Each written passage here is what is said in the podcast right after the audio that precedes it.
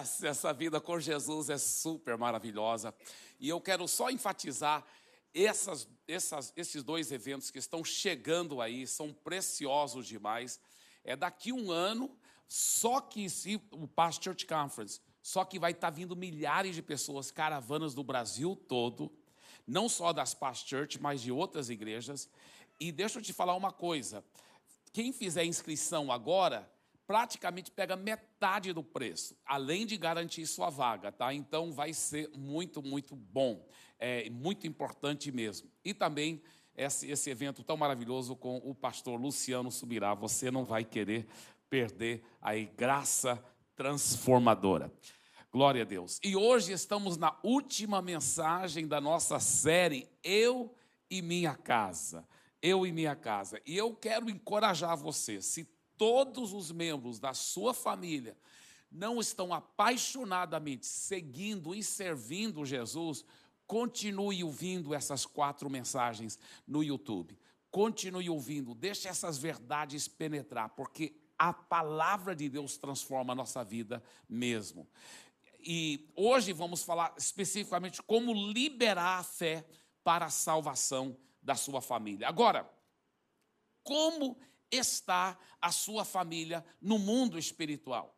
Essa é uma pergunta super, super, super importante. Como está a sua família no mundo espiritual? Talvez você diz, ah, é, eu já entreguei minha vida para Jesus, pastor Ibe, mas a minha família não está tão bem. E aí que eu tenho boa notícia para você. No mundo espiritual, sua família está bem tá? no mundo espiritual ela está bem. E aí que você tem que entender essa realidade bíblica. Olha o que Efésios capítulo 1, versículo 3 diz: Bendito seja o Deus e Pai de nosso Senhor Jesus Cristo, que já nos abençoou com todas as bênçãos espirituais nas regiões celestiais em Cristo.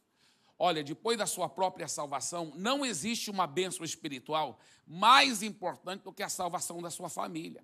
E a Bíblia fala que Deus já te deu todas as bênçãos espirituais.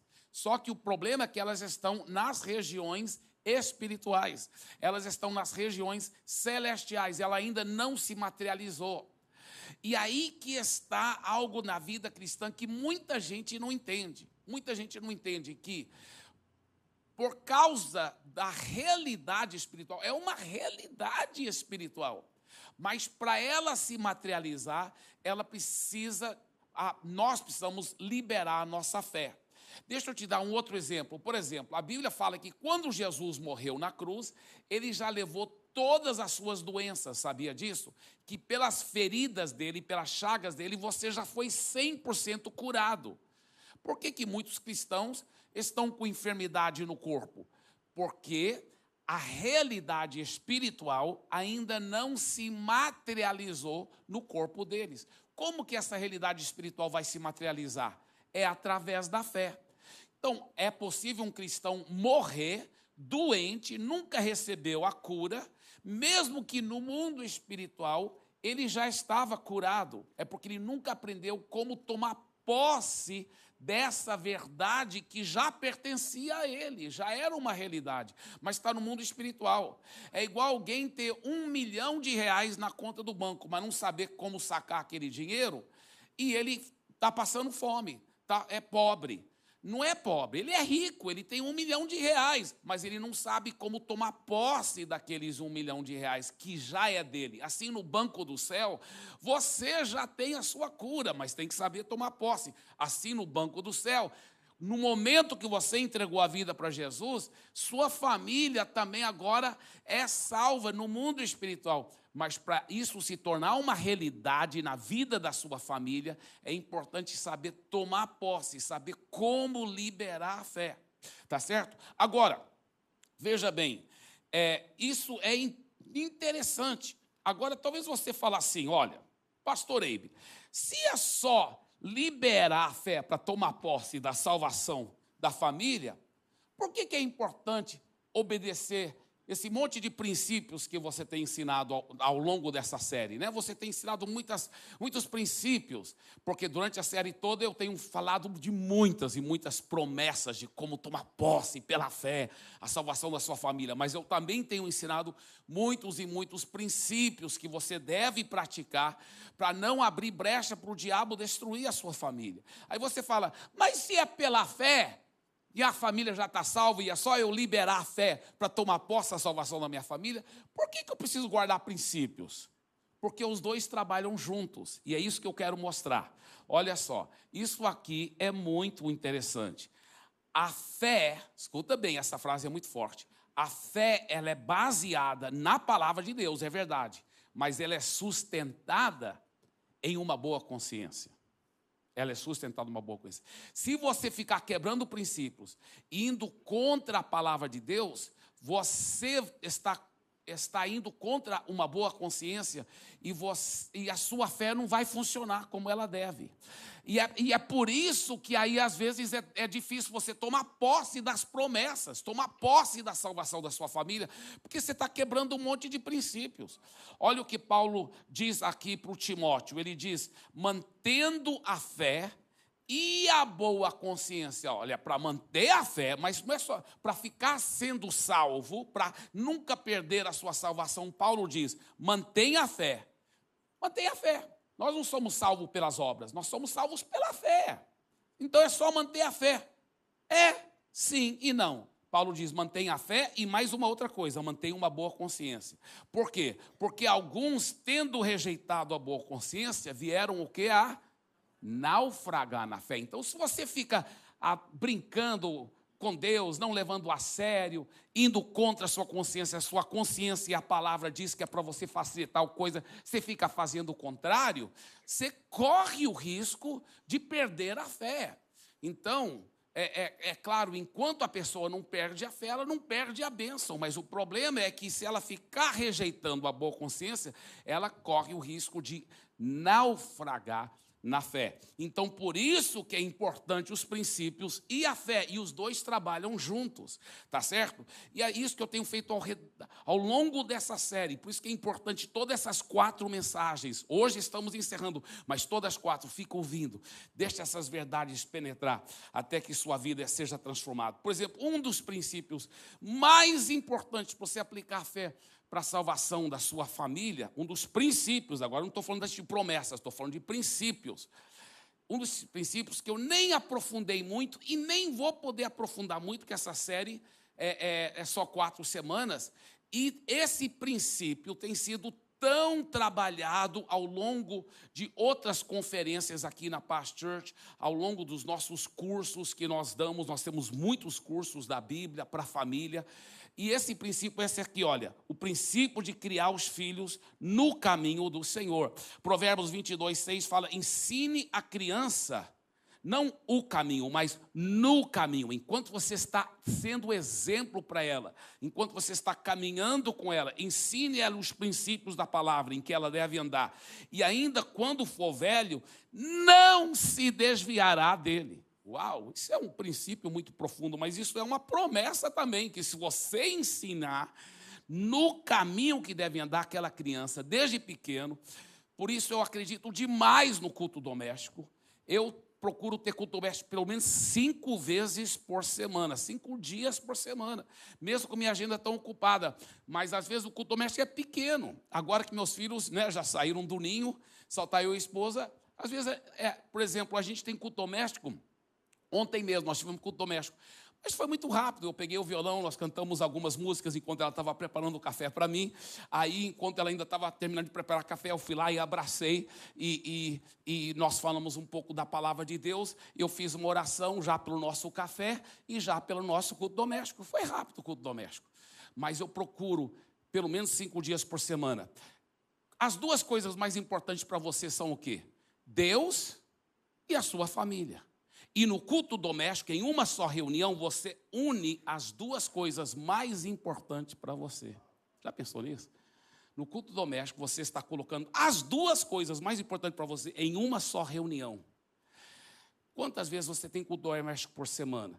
Eu sugiro toda família deve ter pelo menos uma refeição onde todo o celular é desligado, está longe, não tem nenhuma televisão, nada ligado, e a família está ao redor da mesa, vai comer uma refeição juntos, vai conversar, vai brincar, vai conversar, e antes da refeição ou depois, vai ter um pequeno culto doméstico, muito legal. Se for criancinhas, talvez com teatro, com loucuras, assim, para ser atraente para as crianças.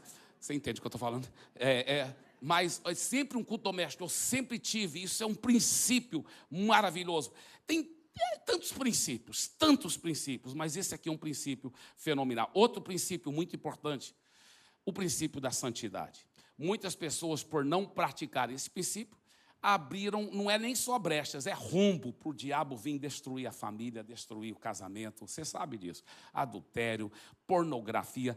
É comprovado que a pornografia tem destruído tanta, tantas vidas, não só famílias, mas a própria vida da pessoa a, a, consciência interior dela. Por isso que nós acreditamos muito aqui na parte discipulado, de acompanhamento, de pastoreio, de a pessoa se abrir, receber oração, ela, ela vomitar os pecados. A Bíblia fala que para ser perdoado você confessa seu pecado só para Deus, mas para ser curado você se abre com o discipulador, com o seu líder espiritual. Ele vai orar por você, você vai ser curado, você vai ser tratado. Essa área da santidade é tão importante. Gente, o sexo foi a ideia de Deus, foi Deus que criou o sexo. E a Bíblia deixa bem claro que o sexo não foi criado só para procriação, como algumas religiões ensinam. O sexo não foi criado só para procriação, foi criado sim para procriação, mas o sexo também foi criado para o prazer do casal. Prazer, o sexo é para ser algo maravilhoso, maravilhoso mesmo. Só que tem um detalhe: a palavra de Deus deixa bem claro que o sexo é para ser praticado somente depois do casamento. E dentro de um casamento, de um homem com uma mulher, sendo fiéis um aos outros e, e, e, sendo fiéis a Deus. A Bíblia mostra que assim que Deus originalmente criou, é a Bíblia que ensina isso, vez após vez, após vez, após vez.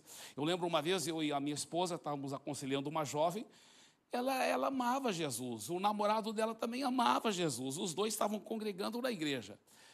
Ele já tinha uma certa base na Bíblia, então ele já sabia que o que eles estavam fazendo era errado, porque só eram namorados, estavam tendo sexo constantemente. Mas ela achava, não, isso é ridículo, isso é religião, isso é, isso é religião. Não foi Deus que criou o sexo? Eu falei, foi. Ela falou, então.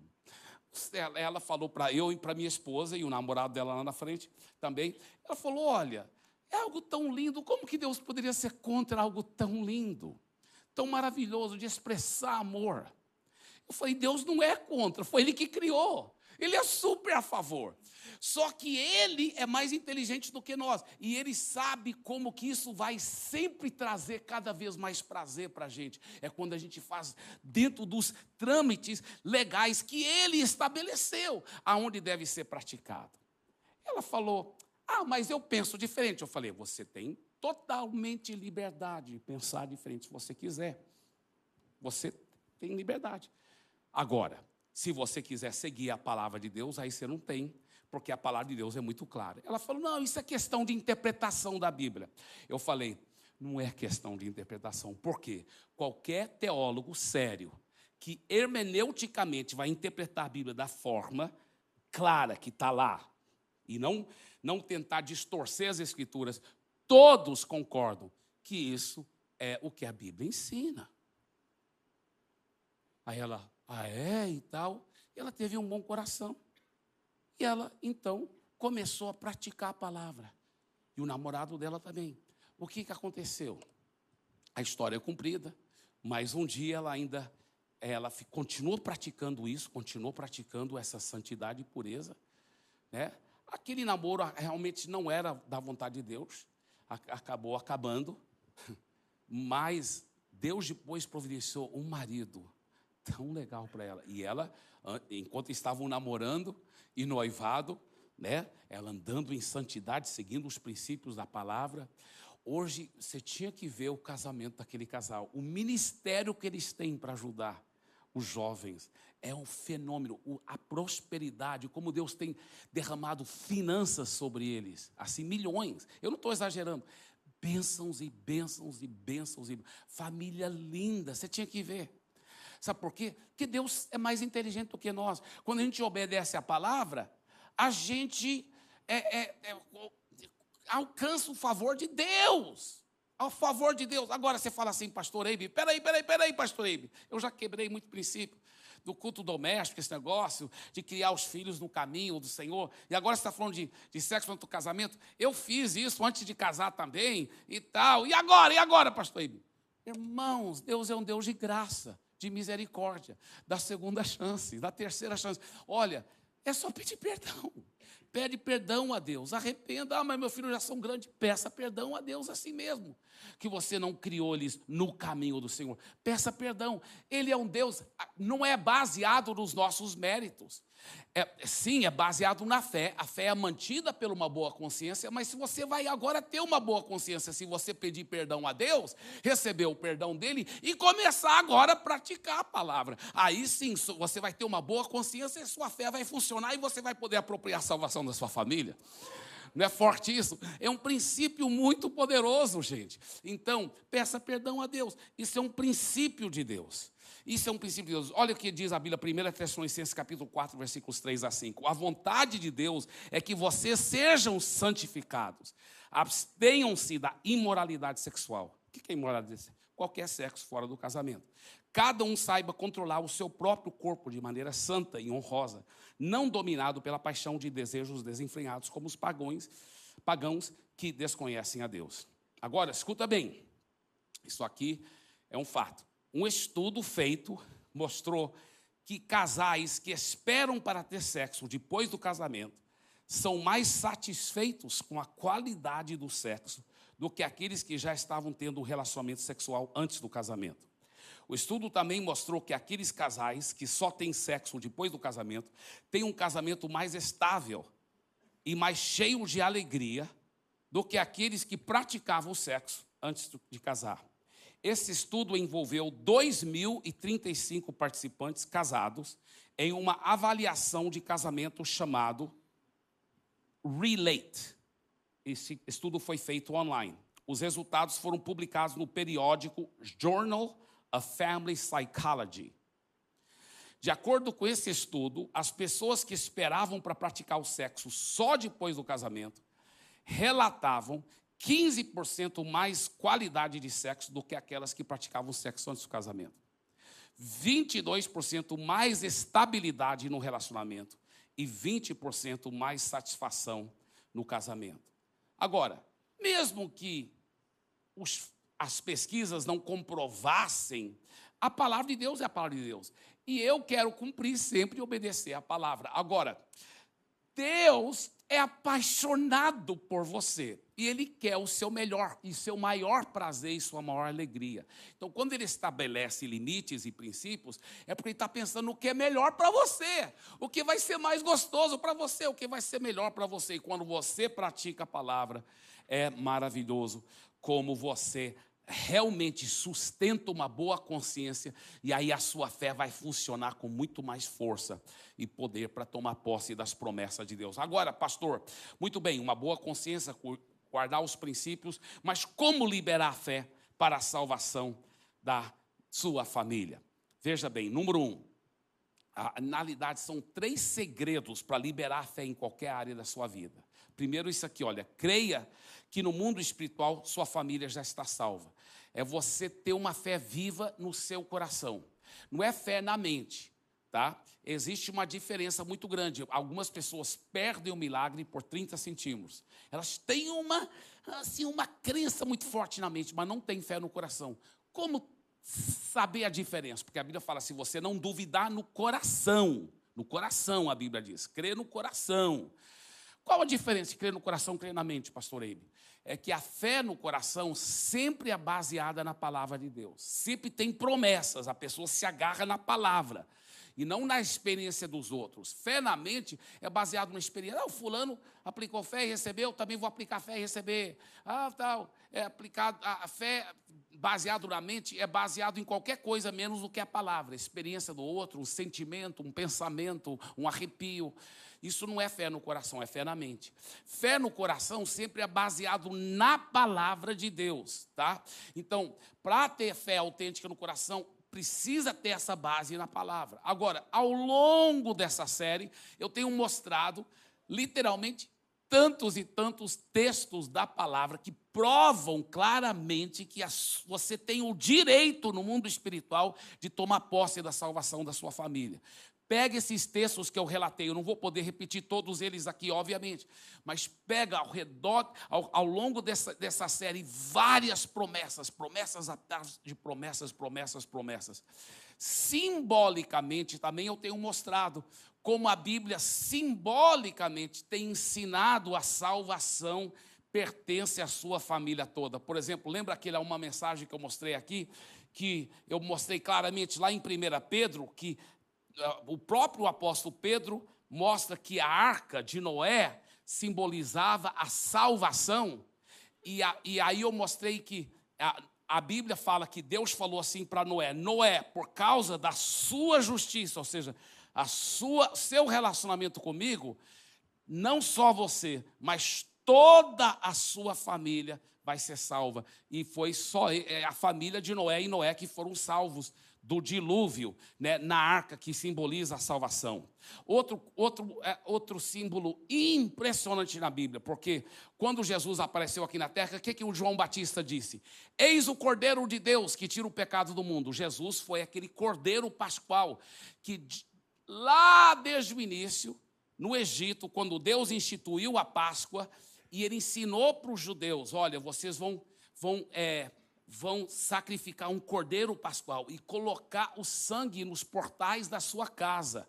Aonde tivesse sangue, o, o, anjo da morte não vai poder atingir aquela casa, ninguém vai morrer dentro daquela casa. E Jesus, que é o cordeiro pascual. Outra coisa interessante, ele falava assim: aí a família toda para reunir e fazer um churrasco, né, para cozinhar aquele aquele cordeiro, e é para a família toda comer o cordeiro. O que, que disse Jesus na Santa Ceia? Este é o meu corpo, comei. Quando você recebe Jesus como Senhor da sua vida, você está se alimentando do cordeiro pascual. Mas olha só, eles nunca podiam alimentar do cordeiro pascual sozinho. Tinha que ser em família. No mundo espiritual, quando você recebeu Jesus, a sua família também se alimentou dele. É muito profundo. Tem tantas simbologias pela Bíblia. Eu já falei para você sobre a Raabe, que ela amarrou a corda vermelha que simboliza o sangue de Jesus, e ela e toda a sua família foram salvos. Quando passaram pelo Mar Vermelho, passaram em família. O Mar Vermelho simboliza o sangue de Jesus. Quando você foi lavado pelo sangue de Jesus, saiba ou não, sua família veio de reboque. Aleluia. É seu direito. Você pode tomar posse. Olha só essa promessa, essa promessa, eu amo essa promessa, eu gosto de citar constantemente essa promessa. Provérbios 14, 26. Quem teme o Senhor tem forte amparo, e isso é refúgio para os seus filhos. Você teme ao Senhor? Você está seguindo Jesus? Meu querido, você tem o direito total no mundo espiritual de tomar posse desse refúgio para os seus filhos. E a promessa que para mim é a mais forte de todas, e eu provei na primeira mensagem dessa série, como essa promessa, sim, teologicamente, sim, aplica para todos os cristãos. Creia no Senhor Jesus e você será salvo, mas não é só você, você e toda a sua casa. Mas, como qualquer outra promessa, ela tem que ser apropriada do mundo espiritual, senão nunca vai materializar na vida da sua família. Tem que ser apropriada pela fé. E para apropriar, primeiro segredo, crê essas promessas no coração, fica crendo, fica tomando posse, fica declarando essas promessas, deixa essas promessas da palavra. Lembra que a fé na palavra de Deus não é fé em fé, não é fé em arrepio, não é fé na experiência do outro, é fé na palavra. Pega essas promessas e fica meditando nessas promessas, elas vão gerar fé verdadeira no seu coração, e essa fé que faz o milagre. Segundo segredo para liberar a fé, primeiro é ter essa fé no coração, baseado nas promessas. Segundo segredo, declare somente palavras de fé baseadas nas promessas de Deus. Tá, agora, domingo passado eu falei muito sobre isso na mensagem, né? Cala a boca, Zacarias, né? Nós falamos muito sobre isso, declarando somente palavra de fé baseada nas promessas de Deus. Não deixe as circunstâncias roubar a sua fé. Um dos segredos para ficar declarando, declarando, é agradecer muito. A Bíblia fala que Abraão a sua fé foi fortalecida na medida que ficava dando glória a Deus, glória a Deus. Então, toda vez que o diabo joga dúvidas, toda vez que parece que as circunstâncias não estão se materializando, você sabe que é uma realidade no mundo espiritual, você está crendo, mas não materializou ainda, fica agradecendo. Quanto mais você fica dando glória a Deus e agradecendo a Deus, aquela realidade espiritual poderá se materializar mais rapidamente. Tem uma história que eu já dei muitas vezes aqui, mas ela aplica tão fortemente aqui nesse número 2 que eu acho que vale a pena sobre ficar dando glória a Deus. É uma história verdadeira de uma mulher coreana que foi falar com o pastor Show lá e, e ele, ela disse: Eu estou desesperada, é, minha filha está destruindo a nossa família. E ele falou: Como é isso? Ela disse: Olha, minha filha, ela parece que tinha 17 anos de idade e ela está ela tá se envolvendo em tanta imoralidade, ela está saindo com os colegas dos meus filhos e com os colegas do meu marido, colegas de trabalho do meu marido.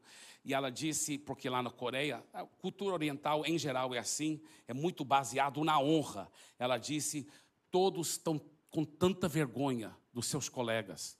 Meus filhos já estão ameaçando que vão sair de casa, nem vão morar mais em nossa casa, porque ela mora lá e tudo, e, e aquela coisa. E a família estava gritando sempre com essa jovem, e essa jovem muitas vezes nem estava dormindo mais em casa. E o pastor falou assim para a senhora, ele falou assim: "Mas a oração resolve. A oração resolve. A oração faz o milagre para sua filha ser transformada."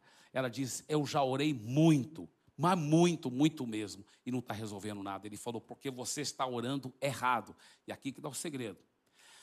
Tem que orar com fé.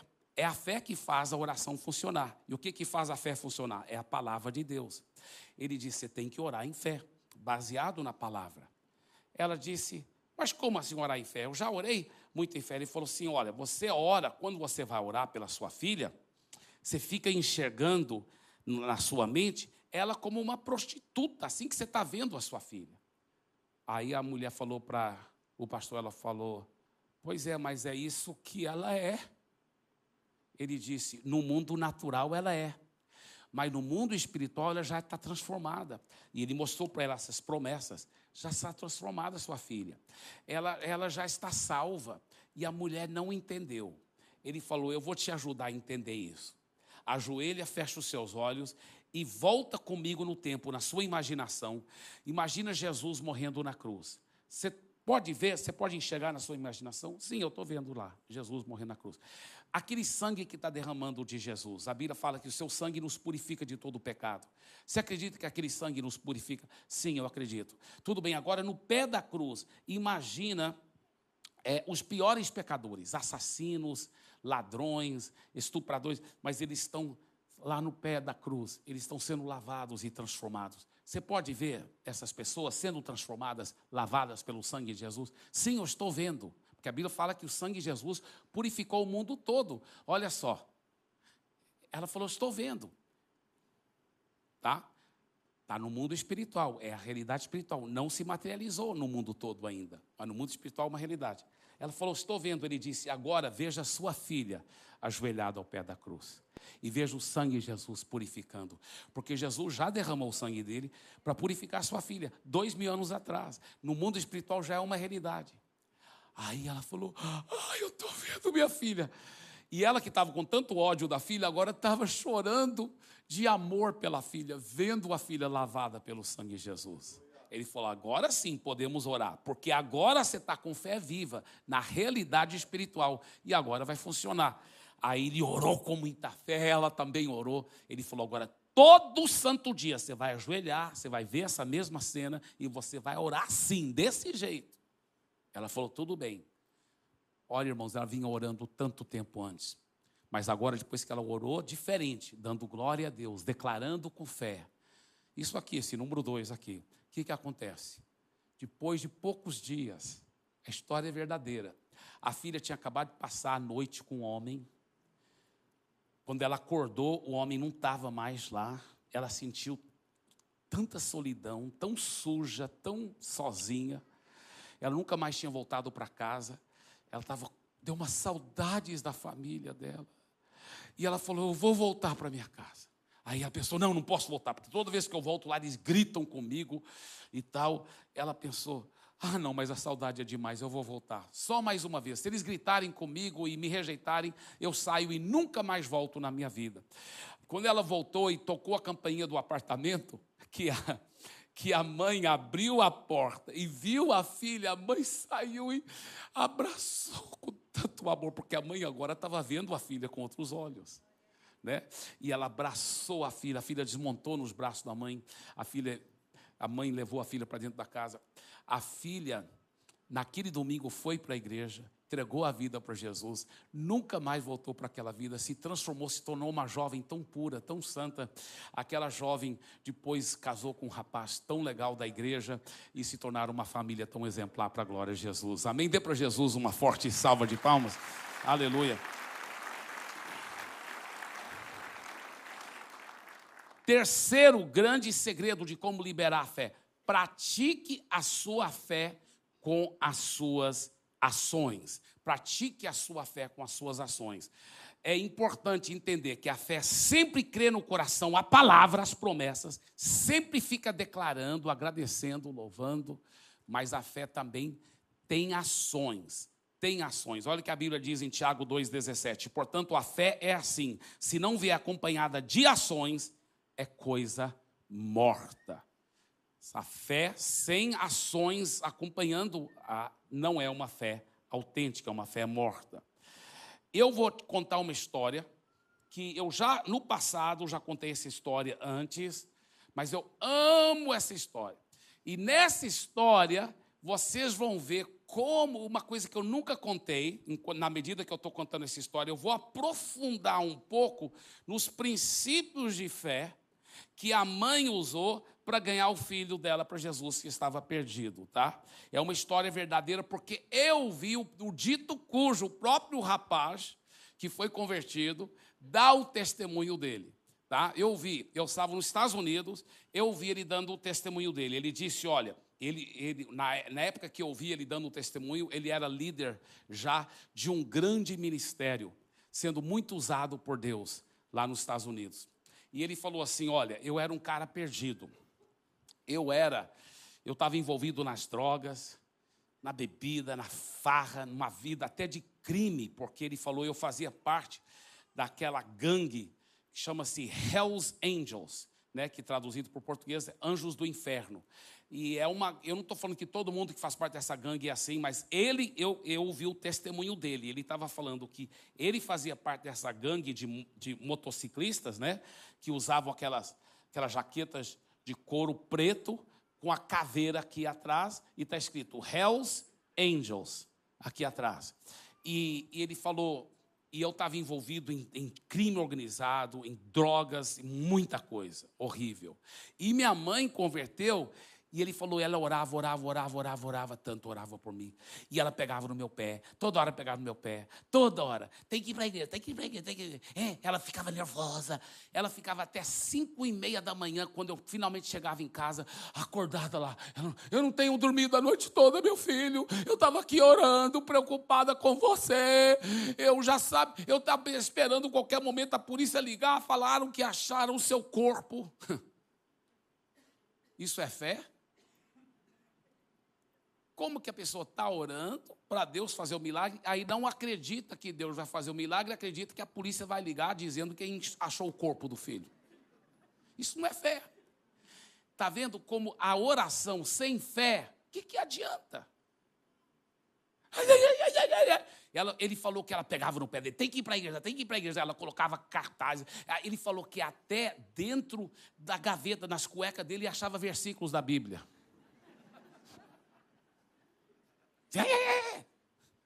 Neurostênica. E ele não convertia. Quanto mais ela fazia isso, ele falou, mais nojo dava da religião. Mas aí, a mãe dele, eu ouvi ele dando testemunho, ela aprendeu esses princípios de fé. Ela aprendeu esses segredos. Ela aprendeu que era direito dela ter a família toda salva. A Bíblia fala: crê no Senhor Jesus e será salvo, tu e tua casa. A Bíblia não fala mendigue do Senhor. A Bíblia não fala, fique preocupando e neurostênico, e aí será salvo tu e a tua casa. Não. Fique tudo aflito e preocupado toda hora, e aí será salvo. Não. Aí não vai funcionar, tá vendo? Por isso que muitos pais, além dos princípios, não basta só cumprir os princípios para ter uma boa consciência, e se não cumpriu, pede, peça perdão a Deus e começa a cumprir para ter a boa consciência. É importante também aplicar a fé. E muitos não aplicam a fé verdadeira. Por quê? Porque não estão com as ações correspondentes. A fé sem ações correspondentes é coisa morta, se não for acompanhada de ações. Então, muitas vezes a pessoa ora baseado na Bíblia, mas aí fica preocupado, preocupado, preocupado. Isso não é fé. E ela aprendeu isso, a ficha caiu, ela falou: Meu Deus, eu estava orando tudo errado. E ela então orou uma vez, falou: Pai, a partir de hoje, eu agora estou tomando posse da salvação do meu filho. A tua palavra promete. Crê no Senhor Jesus, será salvo tu e a tua casa. Eu estou crendo, eu estou tomando posse e eu creio que o Senhor me respondeu agora mesmo. E eu, pela fé, já vejo meu filho, que no mundo espiritual já está salvo, agora materializado. Ele já é salvo. Ele é um homem de Deus. Então, porque ele já está salvo, pela fé, eu vou agir. Diga agir eu vou agir assim. E isso que ela fez. Ela, em vez de ficar preocupada, ela falava: ah, obrigado, Senhor, que ele está, ele está salvo, ele é um homem de Deus. Ela começou a cantar o dia todo: Obrigado, Senhor, meu filho é um homem de Deus, aleluia. Ele está salvo, aleluia, aleluia. Ele falou que ele chegava em casa e agora, em vez dela estar tá tudo neurostênica, nervosa, ela estava cantando, feliz da vida, como se ele fosse já um grande homem de Deus, porque no mundo espiritual ele já era, aleluia. E ela cantando, cantando. Ele falou que ele achou estranha a mãe. E ela feliz da vida. E um dia desse, quando ela estava cantando, ela falava: Senhor, eu estou lhe agradecendo que meu filho é um grande homem de Deus, mas aí eu lembro de como ele é, aquela barba comprida, aquele cabelão. E ela era meio tradicional, ela achava que cristão não tinha barba comprida nem cabelo comprido. Aí Deus falou para ela assim: Minha filha, porque ele vai ser como Moisés. Ela imaginava Moisés com barba comprida. Ele vai ser como Moisés. Minha filha, ele é Moisés. Eu já coloquei ele como Moisés. Ele vai ser usado por mim para libertar muitas pessoas da terra da escravidão do Egito para a terra prometida que mana leite e mel. Aí ela falou: Uau! Eu tomo posse. O nome dele não era Moisés, mas daquele dia em diante, ninguém podia convencê-la. O nome dele era Moisés. Ela, ela, ela, ficava o dia todo, obrigado pelo meu filho Moisés. Meu filho Moisés é o homem de Deus, aleluia, aleluia. Ele chegava em casa e ela falava: Moisés! E abraçar: Moisés, eu te amo tanto, você é uma bênção. E ele: Pai, por que, a senhora está me chamando de Moisés? Porque Deus já me disse: você é o grande homem de Deus. E assim como Moisés, você vai ser usado para libertar as pessoas da, da escravidão do Egito. Você vai ganhar muitas vidas para Jesus. Mãe, que loucura é essa? Não sou Moisés, coisa nenhuma. E eu não sou homem de Deus, coisa nenhuma, não. Olha aqui, mãe. Eu sou um anjo do inferno, Hells É isso que eu sou, eu sou anjo do inferno, mãe. Ela falava, Aí que eu acho lindo, porque a fé viva funciona assim. Ela falava assim: Isso que você pensa, mas eu já sei a realidade. Você é sim um grande homem de Deus. Eu te amo, Moisés. e abraçava ele e ficava louvando, e ficava louvando. Isso que é fé em ação, não preocupar. Isso que é fé em ação. Isso que é fé em ação. Sabe, existem tubos de ouro, simbolicamente, sobre a vida de todos os cristãos. E tudo que está no mundo espiritual é para fluir. Sabe o que? Cura, salvação, alegria, vitória contra o pecado. Tudo flui como óleo de ouro fluindo na sua vida. Toda vez que você preocupa, você está entupindo o tubo. A sua preocupação impede o fluir de Deus sobre a sua vida e sobre a sua família. A sua preocupação. A graça flui, escuta bem, nas áreas, um homem de Deus disse aqui, eu achei fantástico que esse homem de Deus disse. A, gra, a graça flui nas áreas da sua vida onde não existe ansiedade. Você quer a graça de Deus fluindo em alguma área? Saiba que enquanto você fica com ansiedade naquela área, a graça de Deus não vai fluir. Isso é muito forte. Marcos 5,34, Jesus lhe disse: Filha, você foi salva porque teve fé. Tá? Essa palavra salva no grego é a palavra sozo, que inclui cura. Essa é aquela mulher que estava com hemorragia. Ela estava com 12 anos de hemorragia. Jesus, quando ela tocou na veste de Jesus, ela foi curada. E Jesus falou: Foi a sua fé que te salvou, que te curou, que te, te fez completa. Porque a palavra sozo quer dizer cura, salvação e ser, a pessoa ser completa. Jesus está falando, a sua fé que te curou.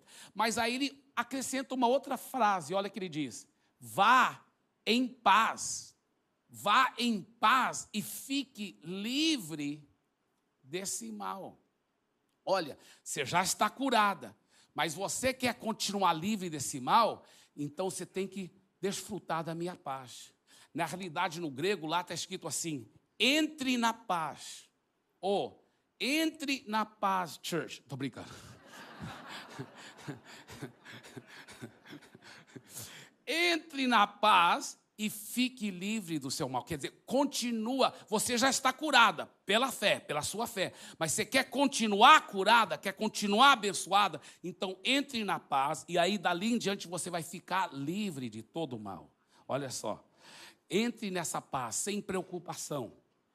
Ação da fé é confiar e descansar no Senhor. Diga, a ação da fé é confiar e descansar no Senhor. Quando você preocupa, a sua fé não funciona. É muito sério isso. Você fica preocupando sobre a sua família, sua fé não funciona.